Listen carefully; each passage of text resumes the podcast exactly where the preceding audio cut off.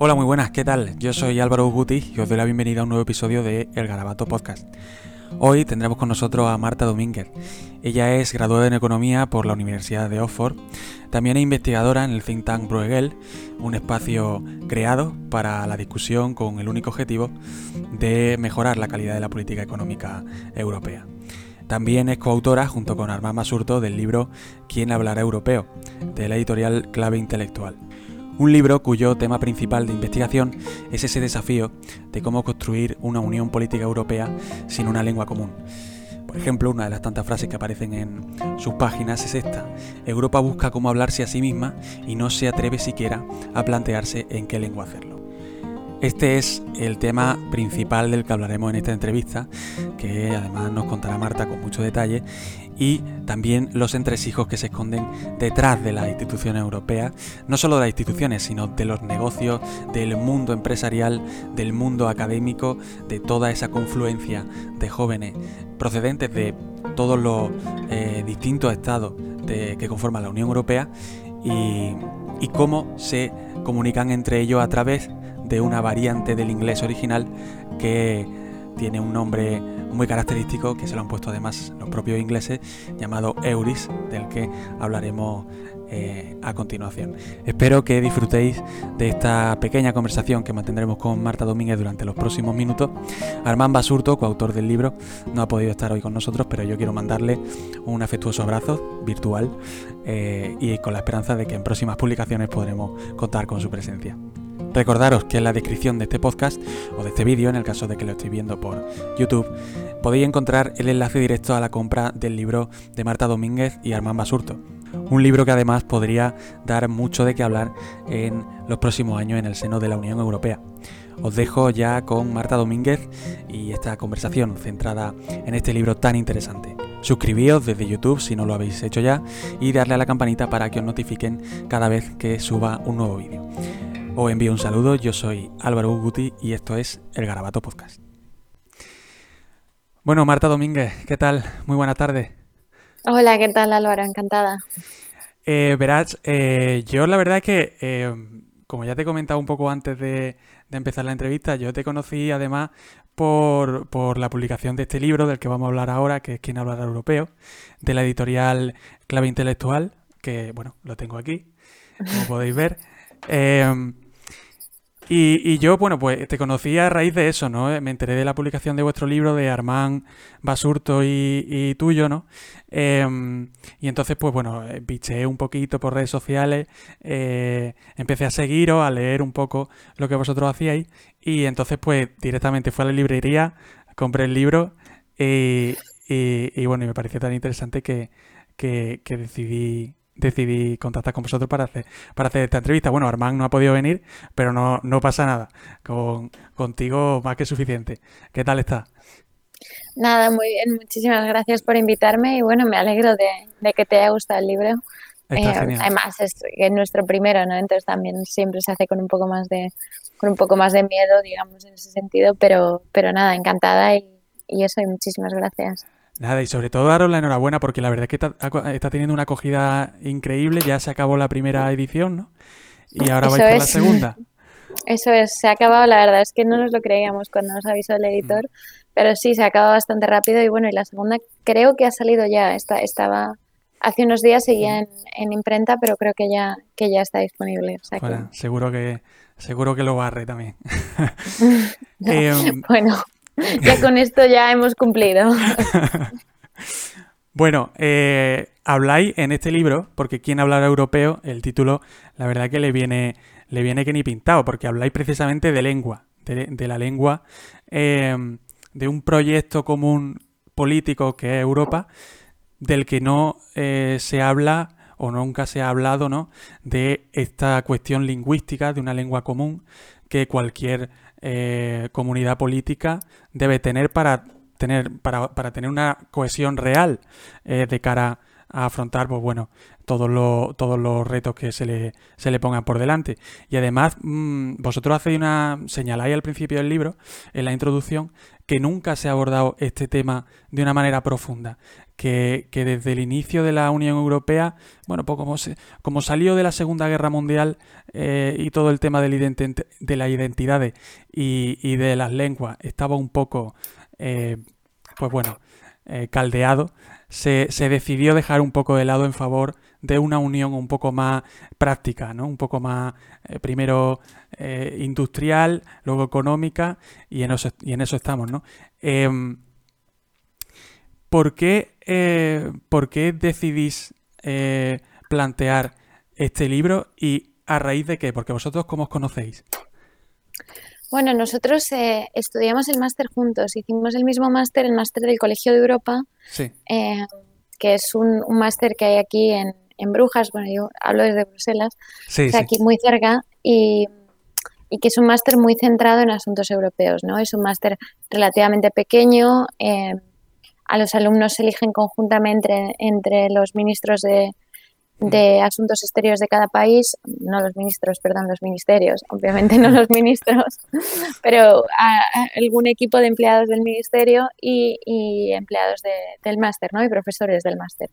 Y entonces está pensado para que haya pues más o menos eh, un reparto de, de, alumnos parecido a la población de cada Estado miembro, también algunos países que no son europeos, pero en general países pues que son, pueden ser candidatos a la Unión Europea o por lo menos que tienen algún tipo de interés ¿no? en, en, ser miembros en el futuro. Por ejemplo, países de Europa del Este. Eh, o algunos países de Europa del Este que no son aún miembros. Entonces, bueno, era en el Colegio Europa había, digamos, una conversación constante, todos éramos muy eurófilos, casi todos, y, todos éramos muy, muy pro integración, ¿no? Pero había una conversación constante de al final los obstáculos eh, que quedan hoy en día. Y sí es verdad que a nivel académico se ha tenido un gran debate sobre, sobre la falta de demos europeo.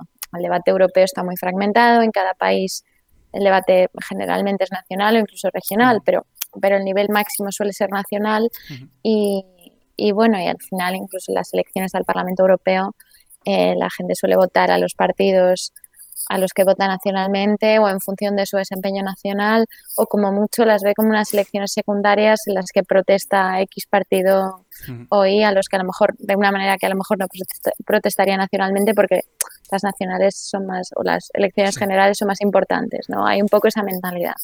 Entonces, bueno, es algo que se debate mucho, al final, incluso a nivel de legitimidad democrática, según se siga integrando la Unión Europea, es importante tener cierto, eh, pues que los ciudadanos estén en ese sentido involucrados, ¿no? Y es verdad que ahora, por supuesto, votan directamente al, a los eurodiputados del Parlamento Europeo y en el Consejo de la UE les representan sus, sus Estados miembros.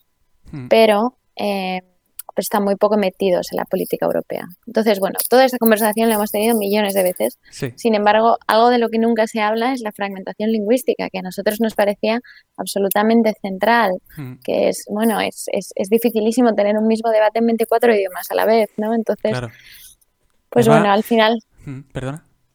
No, y eso, y entonces por eso nos lanzamos un poco, porque nos parece que es un debate que, como dices tú, todavía no se ha abordado, tal vez por un poco la, resaca nacionalista con la que se creó la, Unión Europea, ¿no? Y las mm. cuestiones identitarias se dejaron de lado, pero, pero según progresa la integración habrá que abordarlo algún día y, bueno, este es nuestro, nuestro granito de arena, por así decirlo.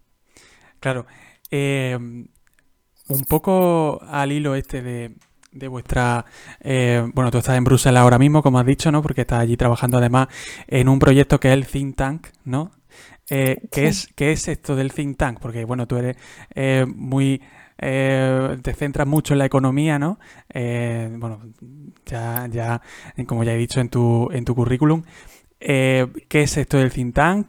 ¿Qué es lo que hacéis allí? Y un poco, ¿qué, qué, qué, qué maquináis? bueno, la verdad es que, como bien has dicho, yo soy economista. Y generalmente la verdad es que el libro tiene bastante poco con lo que con lo que suelo hacer con lo que toco hmm. eh, sí, absolutamente totalmente totalmente nada. sí sí creo que no que no menciono o en algún momento hablamos ¿no? de cómo la, la crisis griega y la anterior crisis pues politizó un poco los asuntos de la unión pero creo que es la única mención a temas económicos. Eh, pero bueno, también por eso era interesante tratar un tema un poco distinto, ¿no? Y por una vez yo sí he escrito otros artículos y otras cosas sobre economía. Eh, y bueno, y por supuesto en, mi trabajo escribimos numerosos, eh, numerosos papers, como se suele decir. Eh, pero, usa, mucho, mucho anglicismo, ¿no? Eso lo has dicho muchas veces en alguna entrevista y es verdad, porque está muy acostumbrado. Sí, sí. la verdad es que es un poco terrible. Y aquí en Bruselas, por desgracia, aunque estés en un ambiente, o sea, incluso cuando interaccionas con españoles, hay una serie de, de vocablos, de terminología que ya están totalmente que ya los hemos cogido totalmente del inglés. Y además vamos a hablar mucho de eso, porque es un poco el tema central del libro y, es muy interesante. Em, sí.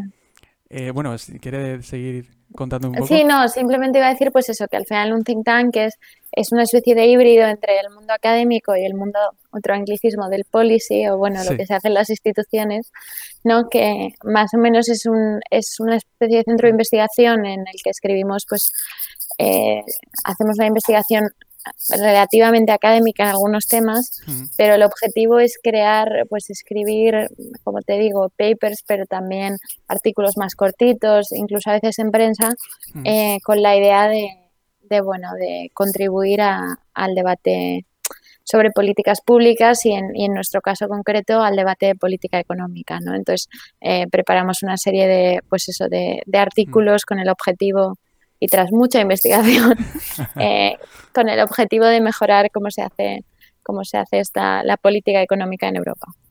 Genial. Pues bueno, estaremos atentos a eso del think tank. Em, en la introducción del libro, porque no, no he salido de, lo que es el primer bueno, la primera impresión, ¿no? Que, además es una especie de, de, resumen de lo que vaya a tratar, como cualquier introducción, ¿no? De lo que vaya a tratar en todo el libro.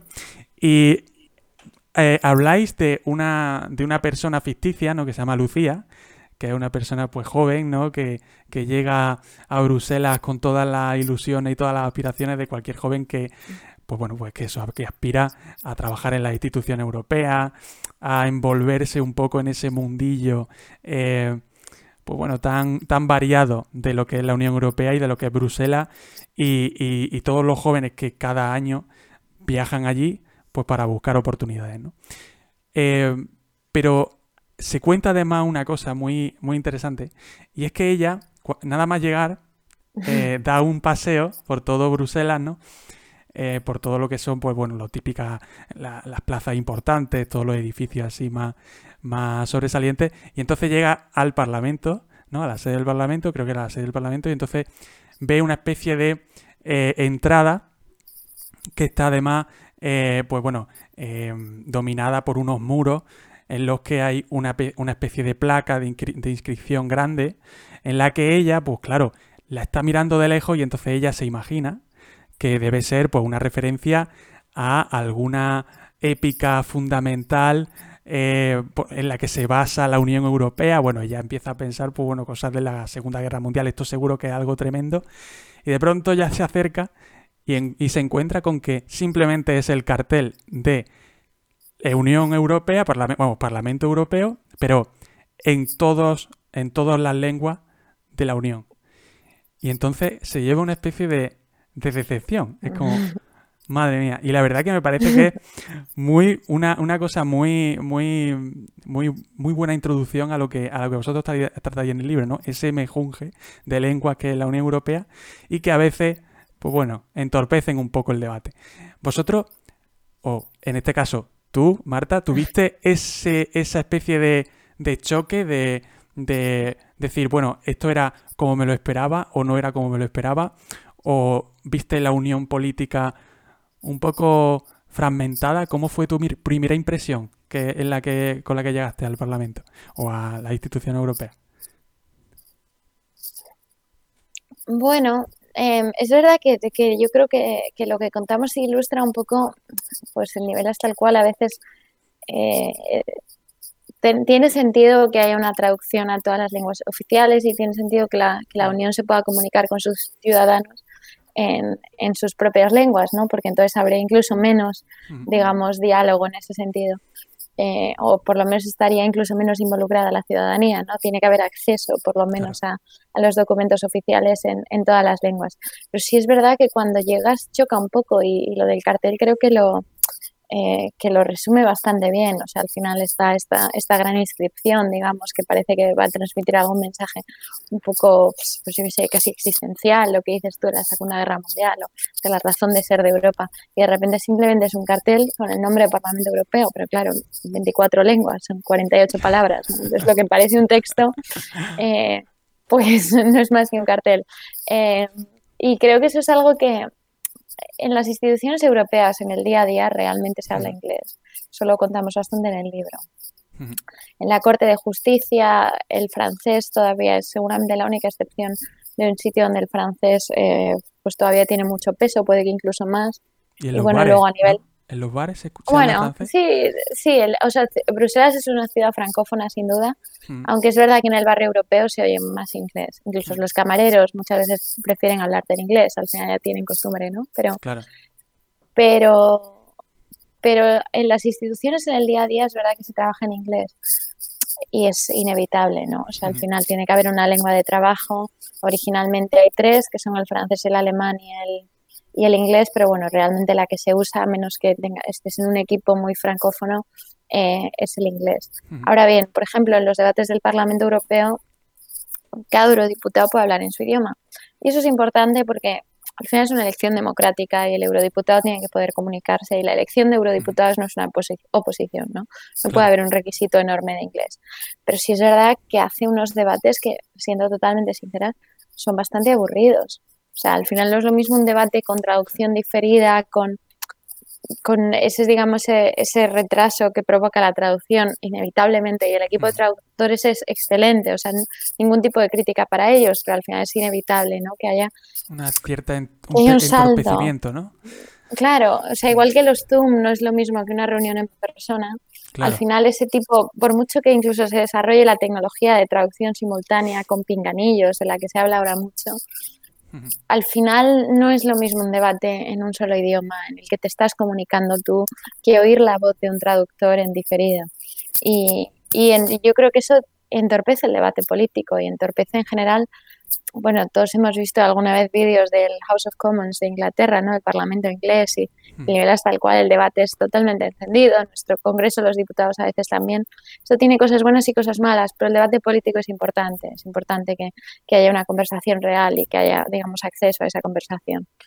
Y más que conversación, los debates en el Parlamento Europeo es generalmente cada, eurodiputado tiene preparados sus dos minutos sobre alguna cosa y son mini discursos más o menos relacionados con el tema, pero poco debate, ¿no? Sí, sí. Y bueno, y eso nos parece un problema. Y, y teníamos un profesor en el máster, que es, bueno, como he dicho antes, cuando empezamos a, discutir de estos temas y surgió, digamos, la, la idea inicial de, de este ensayo, em, que era Richard Corbett, que era eurodiputado laborista, eurodiputado inglés, ya se fue con el Brexit, eh, pero llevaba, no sé, 20 años en en, de eurodiputado en el Parlamento Europeo, ¿no? O sea, antes de que, digamos, le echaran por el Brexit. Le cambió la vida el Brexit, claro. Sí, sí, sí. Pero este hombre contaba, sí, el pobre. Después, además, hizo muy buena labor en el Parlamento Europeo, no era un, era un europeísta convencido. Bueno, los hay muchos en Inglaterra, aunque eh, no, no sean los que más salen en medios. Sí, sí, sí. Eh, y este contaba que en el Parlamento Europeo, cuando alguien contaba un chiste, los eurodiputados iban riendo en diferido. O sea, según entraba la traducción simultánea, se iban riendo. O sea, era como, había mucho retraso según los distintos países y los distintos idiomas, ¿no? Sí, sí. Entonces, bueno. Perdía un, poco eh, de fluidez. Sí, eso es. Y hay 24 idiomas oficiales, 24 lenguas oficiales, y obviamente no todas se usan, ¿no? Estamos hablando de algunas como el gaélico, que en Irlanda, pues por supuesto, hay un buen conocimiento del gaélico, pero bueno, el inglés es la lengua que se utiliza todos los días. Los irlandeses hablan en inglés. Mm. Eh, generalmente en el Parlamento Europeo, yo que yo sepa, nunca han hablado en gaélico, o alguna vez puede ser, ¿no? Pero no, no es lo típico. Pero, o sea, que de las 24 no todas se usan a menudo, pero tener un debate en una docena de lenguas distintas no es raro y eso ya es un montón. Claro, claro. No, la verdad que la variedad de lengua es es tremenda. Y además supongo que para cualquiera que llegue allí, que bueno, que maneje un poco el inglés y a lo mejor un poco el francés, incluso manejando idiomas ya es abrumadora. Entonces, pues bueno, yo eh, imagino que a veces es complicado. Em, al, final, a partir de aquí, ¿no? De, esta. Pues bueno, de esta, de esta descripción que me ha hecho de toda la variedad de lenguas que hay en, Bruselas concretamente, y también un poco vamos a hablar de, de, otra, de otra ciudad en la que se da una variante que es un tema central del libro de la, de la que habláis muchísimo, ¿no? Eh, que es la del Broken English o Euris, ¿no? Que es esa especie de European sumado al English, ¿no? Que es como ese eh, Euris que realmente es como le han llamado los ingleses a esa especie de variante que se está gestando en Bruselas, pero no solo en Bruselas, también decís que también puede estar en Ámsterdam y en, y en Luxemburgo. Eh, no existe además, según vosotros, una conversación en Bruselas en la que no aparezca este, pues esta especie de variante en, mitad de, la, vorágine de, palabras, ¿no? Eso eh, es muy interesante cuando lo leí. ¿Cómo vivís vosotros que estáis allí, eh, jóvenes, trabajando, esa, esa nueva variante que se está allí gestando? ¿Y qué impresión os dio cuando lo encontrasteis? Porque eso ya estaba cuando vosotros llegasteis allí. Sí, no, sin duda. Y, yo eh, hice la carrera en Inglaterra, entonces al final estaba bastante acostumbrada al inglés que se habla en, Inglaterra, ¿no? Y es verdad que cuando llegas a Bruselas, a ver, tampoco te digo que sea una cosa hiper obvia, pero poco a poco te vas dando cuenta de que hay expresiones, yo creo que todos cuando hablamos una lengua extranjera, menos que la domines a, un nivel no muy alto, o sea, menos que llegues a un, bilingüismo real, eh, metemos inevitablemente expresiones de nuestra, de nuestra lengua materna, ¿no? Eh, ya sea incluso pronunciación, formas verbales o, simplemente expresiones. Pero creo que la cosa interesante de Bruselas es que, como dices tú, que ya no es que o sea, los españoles hablemos de una manera, los franceses de otra. Mm. Es que empieza a haber expresiones que a lo mejor originalmente vinieron del español, pero se la oyes a un lituano, porque ya se empieza a tener esta especie de, o sea, hay suficiente osmosis y se está gestando, pues decir un dialecto es muy exagerado, obviamente no es un dialecto, ¿no? Pero una especie de principio de habla que, de la que se ríen los ingleses, eso mm. es. Y por eso los ingleses la bautizaron, o que yo sepa, la han bautizado los ingleses. Eh, por primera vez la, lo leí en el Financial Times y no he encontrado referencia anterior. Eh, mm. lo han llamado Euris o Eurish.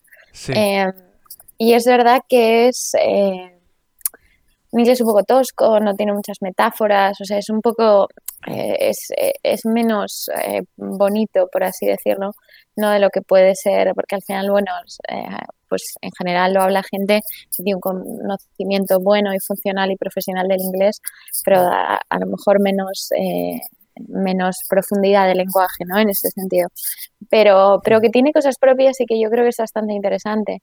Y, como dices tú, es, es, es, algo que ya se empieza a ir en otras partes, en sitios como Ámsterdam, Luxemburgo, ciudades en las que el inglés está muy extendido, donde también hay gran concentración de, de funcionarios europeos y de organizaciones internacionales. Luxemburgo al final tiene varias, varias sedes de instituciones europeas.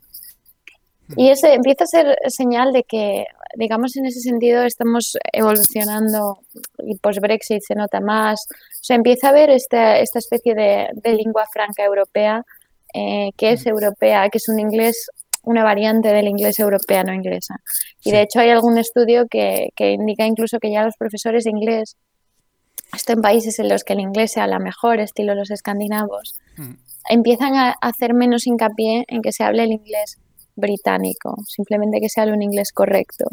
¿no? Es verdad que el nivel, por desgracia, que, tenemos en España, que todavía nos queda como asignatura pendiente, pues se presta menos a eso. O sea, al final el matiz de las expresiones eh, pues está menos, está menos desarrollado, pero, pero en, la educación eh, del inglés en, países como los escandinavos ya se, se pone menos hincapié en la variante británica, ¿no? Entonces eso es muy interesante. Y no sé si bueno, contar un par de ejemplos. Por ejemplo, la, para mí la más obvia, porque además se dice tan a menudo, es la, es la expresión, estoy segura, más, más presente en conversaciones de Bruselas si esto se, se pudiese estudiar, tal vez excepto y, y, palabras así, ¿no? Pero como expresión es sin duda in principle, que viene de, en principio, en español, pero en alemán dicen, yo estuve un tiempo viviendo en Alemania, en Alemania, en alemán dicen in principe, en, en, francés se dice en principe, eh, y en italiano dicen in principio, creo que es. Eh, a italiano ya no hablo, pero.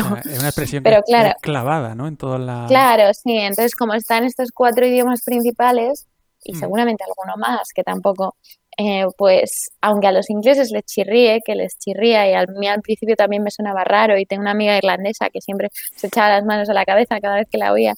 Eh, al final da igual, o sea, se usa en tantos otros importantes idiomas europeos que, que en Bruselas era inevitable casi casi, ¿no? Que calase. Y, y, además es que es una expresión muy apropiada porque la política europea que al final es mucho más cauta, mucho más, la gente se moja mucho menos, pues es como la expresión perfecta para matizar cualquier afirmación, ¿no? Nunca te comprometes del todo, siempre tú en principio... Pasando como ahí un poco con cuidadito, ¿no? claro, sí, entonces no solo se dice en todos los idiomas, sino que es la coletilla perfecta para el funcionario europeo. Entonces, como Era, absolutamente inevitable, ¿no? Y otra parecida es eh, que se dice mucho normally, que normally en inglés es normalmente, igual que en mm. español. Pero en francés y en alemán, eh, normalement y normalerweise significan algo así más como seguramente o algo así, ¿no? No es y entonces un significado completamente literal, ¿no? Claro, por eso. Claro, sí, es como el in principle. ¿Es incorrecto en inglés? No. ¿Se dice de esa manera? Pues tampoco. Y entonces, bueno, el normally yo te diría que es, que es más incorrecto en ese sentido, ¿no? No significa seguramente, significa normalmente en inglés. Claro. Pero, pero los españoles lo utilizamos también. Los españoles que deberíamos saber lo que significa porque nuestro idioma eh, es igual que en inglés. Sin embargo, sí, sí. Sin embargo, ya hemos pasado a utilizarlo en esa acepción eh, franco-alemana que es, que es seguramente y también, de nuevo, es para mm. matizar todas las frases. Entonces es una coletilla súper útil. Y bueno, luego hay muchos otros. O sea, tampoco te voy a contar toda la lista, pero por ejemplo, el uso del gerundio, que es una cosa muy alemana. Los alemanes, alemanes siempre hablan en gerundio cuando hablan inglés. Todo es ing, ¿no? Mm. I'm coming, I'm lo que sea. Sí, y, y, eso también se hace mucho en Bruselas, por ejemplo, en vez de eh, vengo de Francia, dices I'm coming from France para decir que eres francés, que suena un poco raro, parece que acabas de llegar de Francia, ¿no? En el tren esa mañana, o que, vas en el tren incluso. Sí, sí, sí. Eh, pero bueno, es, es lo que hay y yo creo que tiene su encanto y es, y es, muy interesante verlo. Y si le prestas un poco de atención al tema, pues empiezas a identificar más, más y más expresiones.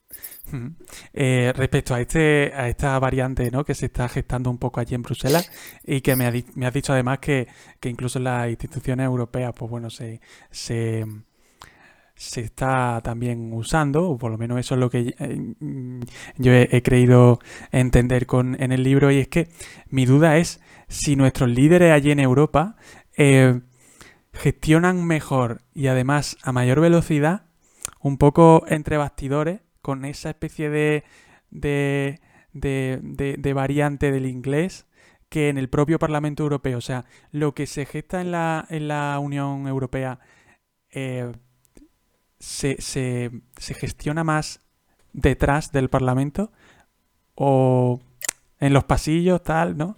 ¿Cómo, cómo esto? Hombre, evidentemente, y esto lo hablé yo una vez con un eurodiputado, el tema del inglés, ¿no? Porque a mí me lleva obsesionando años y años.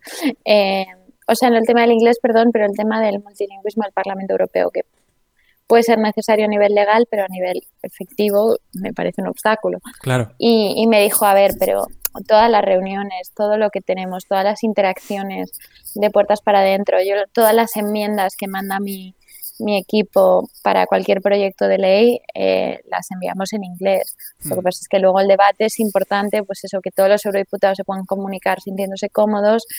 Y es un debate televisado que muchas veces, seamos sinceros, los eurodiputados, por lo que hablábamos antes, de que las elecciones se, se, rigen en clave nacional, les importa más que le vean en el telediario nacional que en medios más transversales, ¿no? Entonces hablan español porque su su, digamos, eh, su público es español en ese sentido, ¿no? Eh, y sí me dijo que, que, de puertas para adentro se hace todo en inglés y eso está muy bien. Eh, eso no significa, o sea, y esto también en el Parlamento Europeo, eso, o sea, no, no es, es algo que le dé al Parlamento Europeo menos peso, porque ellos mismos, de puertas para adentro y cuando hace falta, pues utilizan el inglés, eh, los eurodiputados que lo hablan, pero sobre todo también todos los asistentes y asesores que tienen los eurodiputados. Jamás he conocido a ninguno que no hablase un inglés totalmente correcto y profesional. ¿no? Creo que es un requisito para trabajar para casi cualquier eurodiputado porque bueno, toda la labor eh, parlamentaria eh, que llevas a cabo, eh, al final, gran parte de ella está en inglés. Pero creo que es importante que también eso llegase al debate hmm. que se tiene a nivel público y a nivel político. ¿no? Y que también pues, incrementaría la riqueza de ese debate, por mucho hmm. que luego pues esos mismos eurodiputados sean capaces de ir a negociaciones con la Comisión, con el Consejo, a los trílogos o entre ellos y, y hacerlo en inglés, ¿no? Hmm. Y, bueno, eh, sí, o sea, es lo que, hice, lo que decíamos antes, también importa un poco pues eh, hasta qué punto estás hablando de cuestiones muy europeas y, relevantes en, en, Bruselas y hasta qué punto pues al final estás tratando cuestiones que son casi más de política nacional. Y luego también hay un poco de diferencia entre países, ¿no? Por ejemplo, los escandinavos hablan casi siempre en inglés, porque incluso hmm. aunque les pongas en su telediario nacional, el público lo entiende y ellos mismos tienen mejor nivel de inglés y hablan idiomas más minoritarios, con españoles, italianos, franceses. Claro, quizá, quizá lo que se debe, en lo que se debe profundizar un poco es en que en, las propias, en los propios estados-nación de la Unión Europea se profundice en el bilingüismo, ¿no?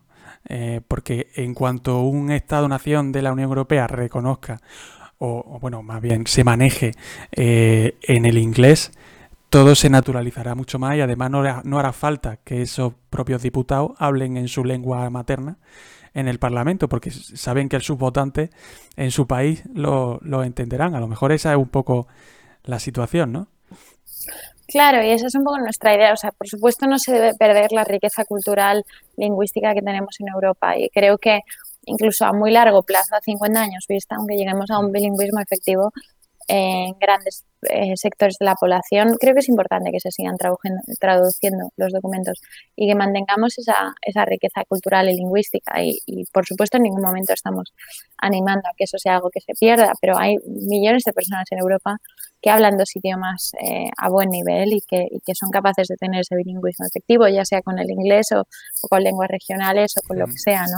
La educación está mejorando muchísimo, lleva décadas mejorando muchísimo y, y entonces nos parece algo totalmente factible, que se llega a un punto en el que el inglés juega un rol a lo mejor parecido al que juega en la India, por ejemplo, donde básicamente toda la población tiene otra lengua local, por así decirlo, una lengua, digamos, anterior a la dominación británica em, y una lengua propia que muchas veces es la materna. También hay, hay personas que consideran que el inglés es su lengua materna, pero todos tienen, o sea, pues casi todos, toda la población no tiene otra lengua que también es más, es más propia, a lo mejor más cotidiana, frente al inglés como lengua más profesional o más.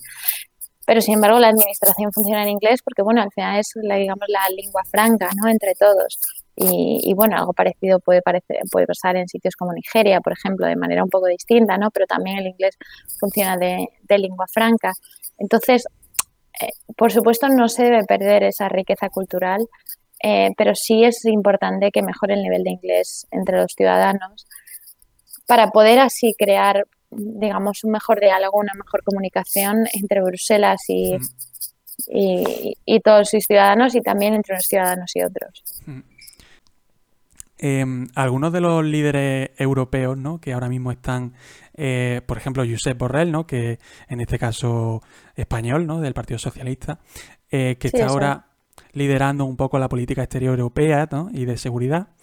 Em, han afirmado en varias ocasiones pues, esa falta ¿no? de cultura común europea, no ya tanto de cultura, sino de proyecto político. ¿no? Eh, a la margen de esta unión económica que todos sabemos que funciona, a veces mejor, otras veces peor, pero está eh, presente. Em, pero no se sale del debate entre Estados-nación ¿no? en, esto de la política. Y en este, mm, em, en este libro se hace mucha referencia a, como ya hemos dicho, la lengua como, eh, como asunto, asunto central y prioritario si se quiere construir ese proyecto común. Em, y, al, y al hilo de esta, de esta variante de la que hemos hablado antes, porque es que en el libro se hace muchísima referencia a este Euris, Euris ¿no? que, del que hablamos, eh, hasta, hasta el final. O sea, a mí me sorprendió porque realmente eh, es algo que yo no conocía y que yo creo que la mayoría de gente fuera de, lo que es el círculo ¿no? Eh, de Bruselas y, y del, de la comunidad europea pues no conoce, hasta que no vas allí no, no lo sabe. Eh, porque claro, como tú dices, los telediarios, al final sale el político de turno al que quiero votar, sale hablando en español. Y los que hablan en inglés, pues bueno, son los extranjeros o los que están presidiendo ¿no? las comisiones o la que lo ves como natural, ¿no? Incluso francés, bueno, pues eso lo ves normal. Eh, pero no se conoce esta variante, no se conoce este, esta jerga que se usa, ¿no? Em, y vosotros hacéis mucha referencia a lo que es o lo que ha sido históricamente, porque en la primera parte del libro hacéis un repaso histórico a toda la historia lingüística de Europa y hacéis una clara diferencia entre lo que es una lengua franca o lo que ha sido una lengua franca, ¿no? Que es, pues bueno, una, una lengua común eh, que, se, que se establece en una sociedad diversa, ¿no? Y una coiné, que es algo que además hace referencia, eh, que tuvo un poco su origen en la Grecia helenística. ¿no? Eh, ¿qué, diferencia hay entre una, em, como he dicho, ¿no? una, una, lengua franca y una coiné? Porque vosotros calificáis a esta nueva variante inglesa de coiné. ¿Pero qué es? Bueno, o sea, coiné, sí, a ver, realmente no es una coiné en ese sentido, pero es algo que se está o sea, el inglés en Europa sería, sería una lengua franca, como mucho. Eh, pero sí es verdad que al, que al adquirir eh, expresiones propias, no, pues sí, en ese sentido evoluciona un poco.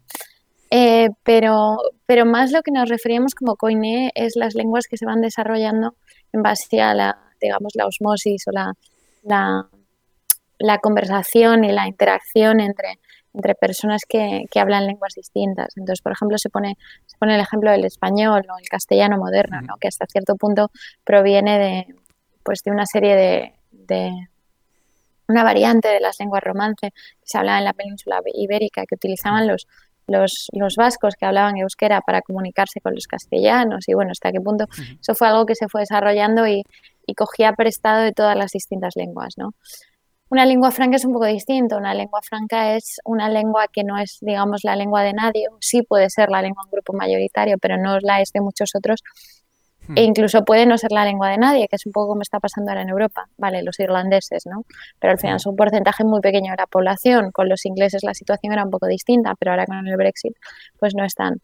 Eh, pero la gracia de una lengua franca es que, bueno, incluso sin ser lengua de nadie, es la lengua que, que utilizamos para comunicarnos. Y, y que en ese sentido pues se, no viene de fuera ni mucho menos, pero es una lengua distinta a la nuestra, mientras que la coine pues gradualmente digamos que se va homogenizando y, y, pues iría cogiendo de unos y de otros hasta convertirse en una sola, por así decirlo, ¿no?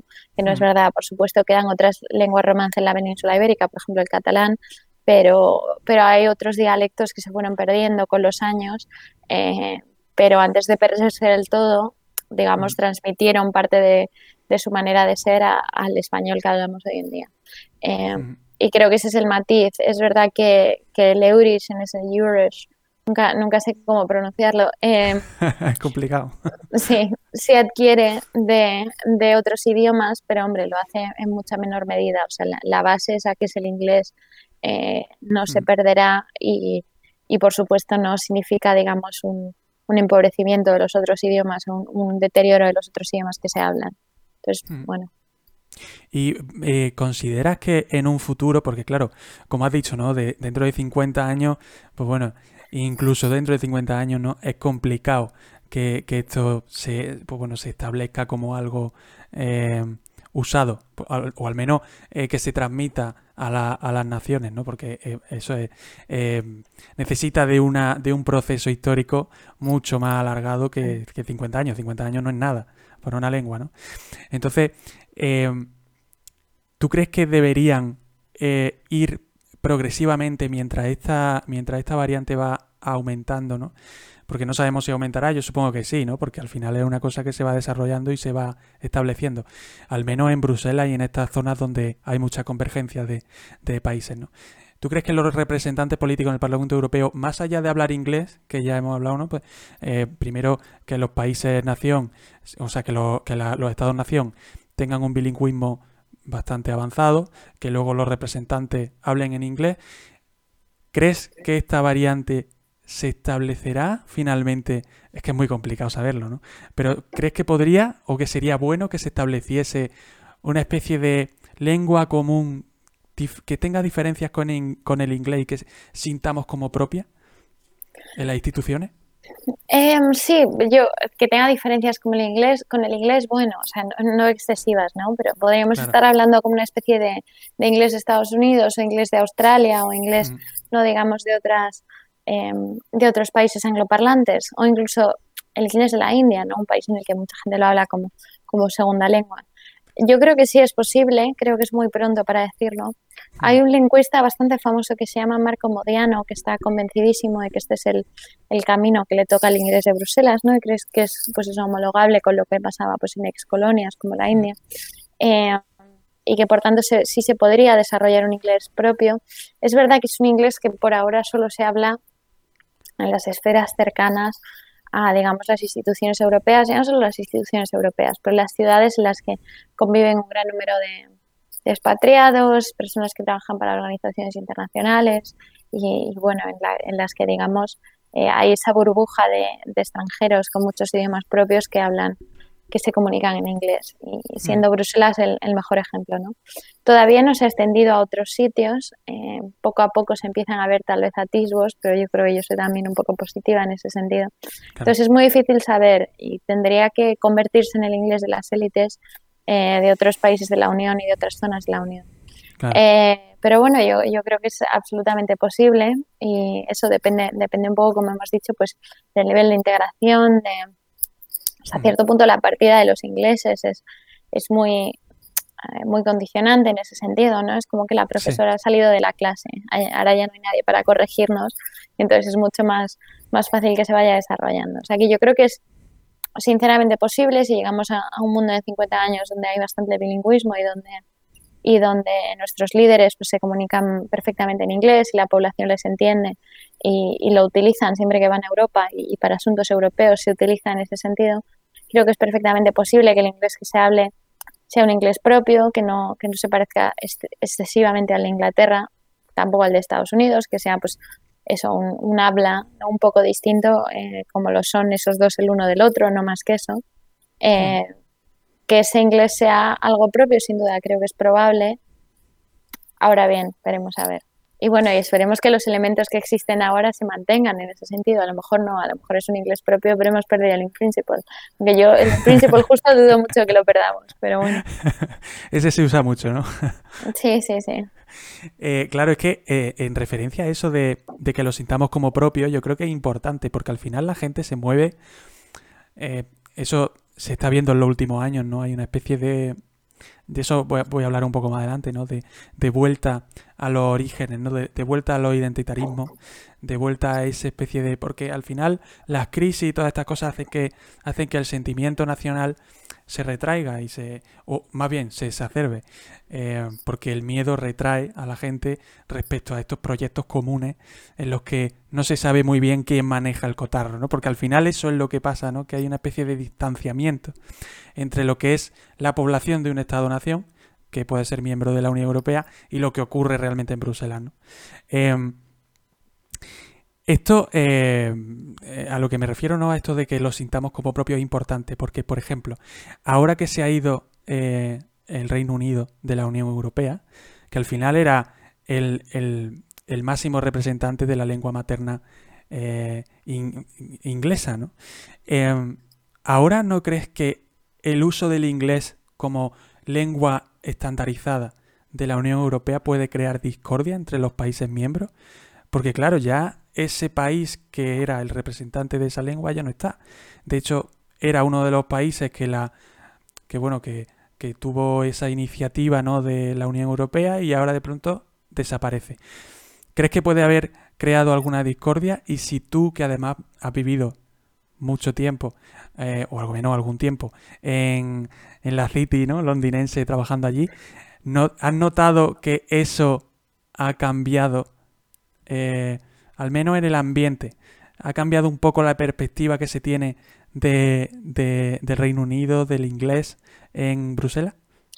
No, yo creo que no. Yo creo que eso es, en ese sentido, el Brexit es una tragedia en muchos sentidos, pero creo que para, para que se hable inglés en, en las instituciones europeas y en la UE es casi algo positivo. Al final, el no ser un idioma de nadie eh, lo convierte un poco de todos. Nadie tiene la ventaja que tenían antes los ingleses, ¿no? Y si se utilizas el francés, los franceses créeme que lo, han intentado con el Brexit sin, mm. sin mucho éxito. Eh, pues se podría parecer en ese sentido a nivel a nivel político algo un poco más tenso, ¿no? Una especie de, imposición o algo que le da un poder a los franceses, eh, tal vez no del todo justo. Creo que al no ser idioma de nadie, eh, tiene más posibilidades de, tener éxito en, en Bruselas y, bueno, en la Unión Europea en general. Dicho esto, sí creo que evidentemente llevamos una década de tensión entre los ganadores y perdedores de la globalización. No son expresiones que me gusten mucho, pero al final no paro de decirlas en este contexto porque, bueno, no hay ninguna mejor, ¿no? Que se me haya ocurrido. Y, y por ahora el tema lingüístico no ha sido generalmente un, digamos, un, uno de los argumentos que se ha utilizado en contra de esa globalización, eh, pero si llegásemos pues, a una mayor extensión del inglés y al inglés como barrera laboral, eh, que ya empieza a serlo, incluso en países como España, no es importante eh, para muchos trabajos tener un buen nivel de inglés y eso supone un problema en tanto y en cuanto que el nivel de inglés muchas veces depende de cosas como los recursos familiares y no necesariamente. Hmm. ¿no? Entonces, eh, que eso en el futuro puede ser una fuente de tensión social, sin duda.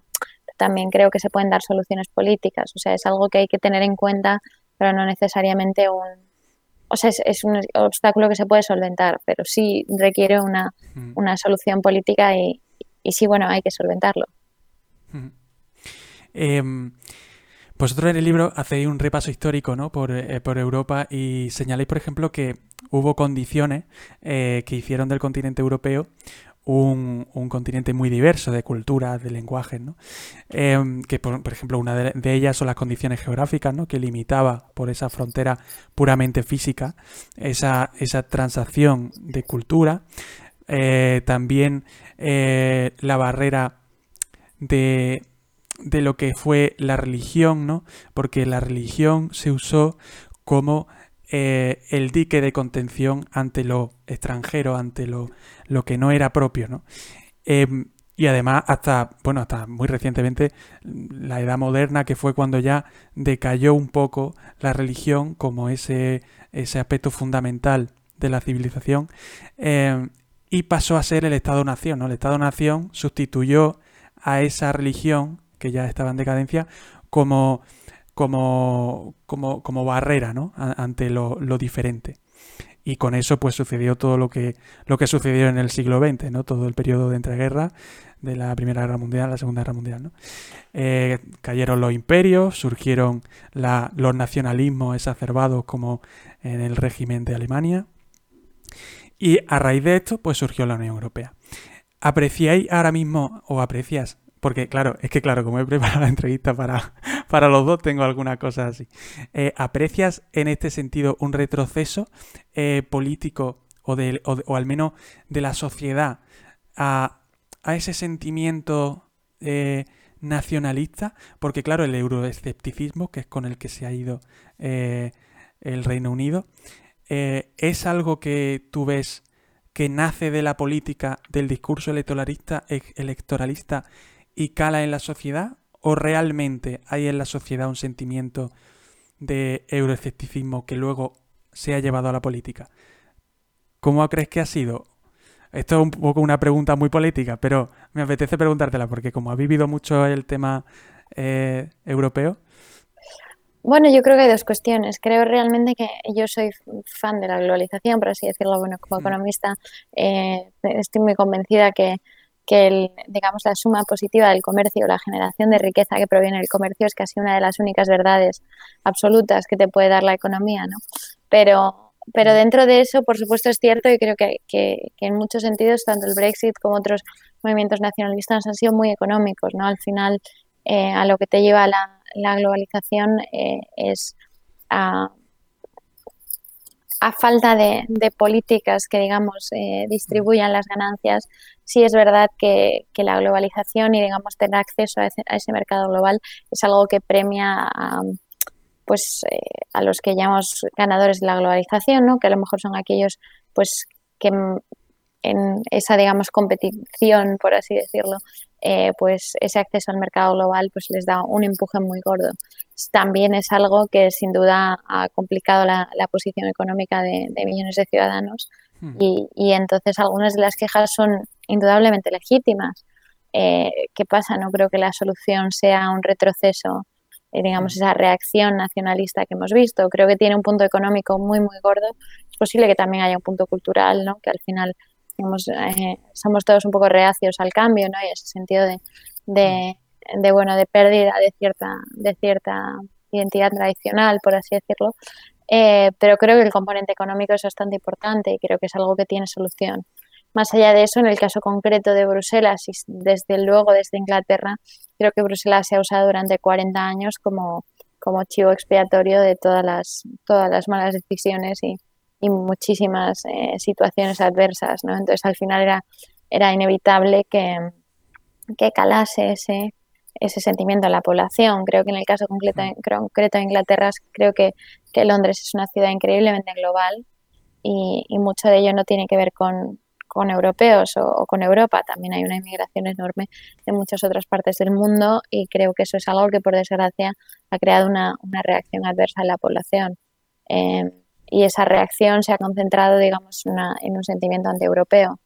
Eh, por supuesto, no, estoy, o sea, es, una reacción que yo no entiendo necesariamente, eh, pero creo, como digo, que tiene, que tiene un componente económico y que no siempre estaba relacionado con Europa, estaba relacionado de cómo Europa ha sido, o sea, digamos, ha, pagado la factura de, un montón de errores eh, de la política nacional y también de cómo ese estatus más globalizado, sobre todo en la ciudad de Londres, eh, se ha atribuido en parte a Europa, aunque no, aunque no, aunque no tuviese mucho que ver con Europa, cosa que yo creo que es algo muy positivo, o sea, el, el nivel de lo cosmopolita y lo global que es Londres, ¿no? Pero, pero para aquellos que lo vean como un problema es algo que, que se ha relacionado con Europa más de lo que seguramente esté.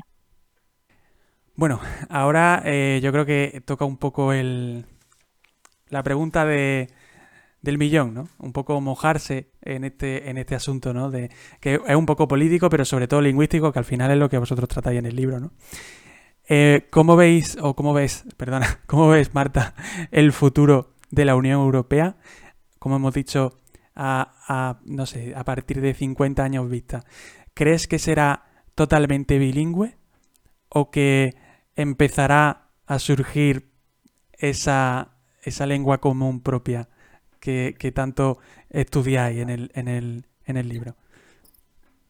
Bueno, creo que totalmente bilingüe es, es, eh, es, seguramente demasiado. Creo que el nivel de inglés mejorará y creo que eh, según se vaya profundizando la integración y se continúe mm. politizando la política europea que lleva eh, desde la anterior crisis al menos mucho más politizada de lo que estuvo antes, mm.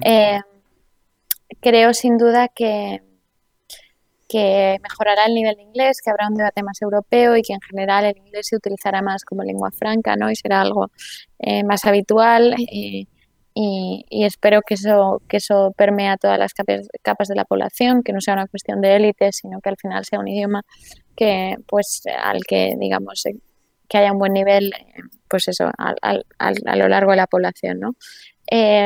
También creo, y es algo que comentamos al final del libro, y un poco por ser un poco cautos, bueno, y esto que digo, por supuesto, es una opinión personal y, y, al final hay cierto rango, ¿no? Podríamos llegar a un bilingüismo absoluto o podríamos llegar a algo mucho más reducido, simplemente una mejora del nivel de inglés. Eh, pero, pero creo que nos estamos moviendo en esa dirección, no sé exactamente cómo de rápido.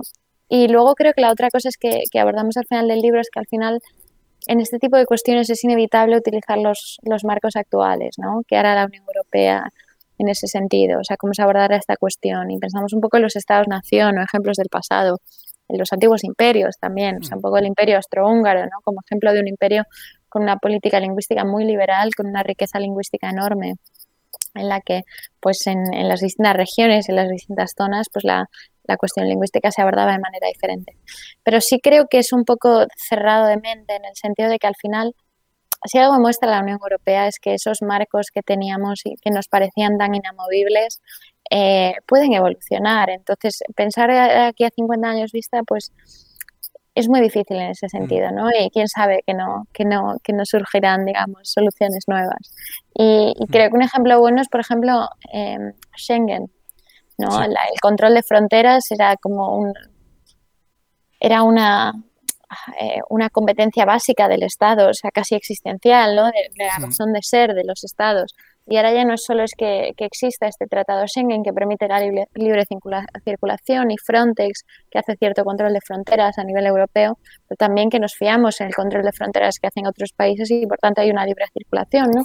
Sino incluso que dentro de Schengen uno, no están todos los países de la Unión Europea, falta Irlanda, por ejemplo, hmm. y dos, sí están otros países que no son países de la Unión Europea. O sea, ya no es que sea una competencia delegada a Europa, ni siquiera, es una competencia delegada a lo que es básicamente una especie de tratado internacional en ese sentido, ¿no? en el que están países como Noruega, que ni siquiera está representada en, en la Unión Europea. Entonces, creo que esto es bastante indicativo de algo que nos parecía absolutamente existencial hace unas décadas y que ahora se ha delegado algo que ni siquiera es del todo la, UE. O sea, ya no es que se haya subido nivel competencial, sino, sino bueno. Entonces creo que, es muy indicativo de, cómo cambian las mm. cosas y, de cómo puede evolucionar la situación. Y de que, por tanto, analizarloslo desde el prisma del pasado, que nosotros lo hacemos en detalle, eh, es sutil, pero, pero no es suficiente. Pues nada, Marta Domínguez, muchísimas gracias por estar aquí conmigo en el Garabato. Ha sido un placer entrevistarte. Y, sobre todo, bueno, recomendar a quien nos esté escuchando que, se haga con el libro de Quién hablará en europeo, de Armand Basurto y Marta Domínguez, porque, ya digo, es un, un, estudio interesantísimo de, todo este tema lingüístico y de todo este tema de la cohesión social de la Unión Europea como proyecto político a futuro. Nada, Marta, encantado. Muchísimas gracias, muchísimas gracias Álvaro, nada, encantada de estar aquí y bueno, gracias por entrevistarme. Nada, hasta luego, Marta. Adiós. Y hasta aquí esta conversación, entrevista con Marta Domínguez, eh, autora de Quién hablará europeo. Espero que os haya parecido interesante, que sobre todo lo hayáis disfrutado. Como siempre digo, podéis seguir investigando sobre este tema que yo creo que da para mucho, es muy interesante y sobre todo leer el libro porque realmente merece la pena quien hablará en europeo de la editorial Clave Intelectual. Como ya sabéis podéis encontrar el enlace para la compra del libro en la descripción de este podcast o del vídeo de YouTube, en caso de que lo estéis viendo por YouTube. Y solo me queda daros las gracias por estar ahí detrás, eh, escuchando, atentos siempre a todo lo que venga al garabato, que yo creo que siempre es interesante, al menos es lo que intento, y, sobre todo que aporta una visión distinta de otras realidades que no, no están a nuestro alcance y de alguna manera nos afectarán en un futuro, como este, como este asunto de, de la Unión Europea, de una lengua común, de ese proyecto que aunque es una realidad eh, económica, todavía queda un futuro político por construir entre todos. Yo encantado de que hayáis estado conmigo, con Marta, disfrutando de esta conversación. Eh, como ya digo, podéis suscribiros si, si estáis eh, viéndolo por YouTube o seguir escuchándolo en las plataformas principales como Spotify, Google Podcast o Apple Podcast. Aquí me despido, como siempre, espero encontraros de nuevo al otro lado eh, para seguir este tipo de entrevistas, conversaciones y encuentros organizados con gente interesante, con gente que pueda aportarnos algo. Eh, yo soy Álvaro Guti y esto es el Garabato Podcast.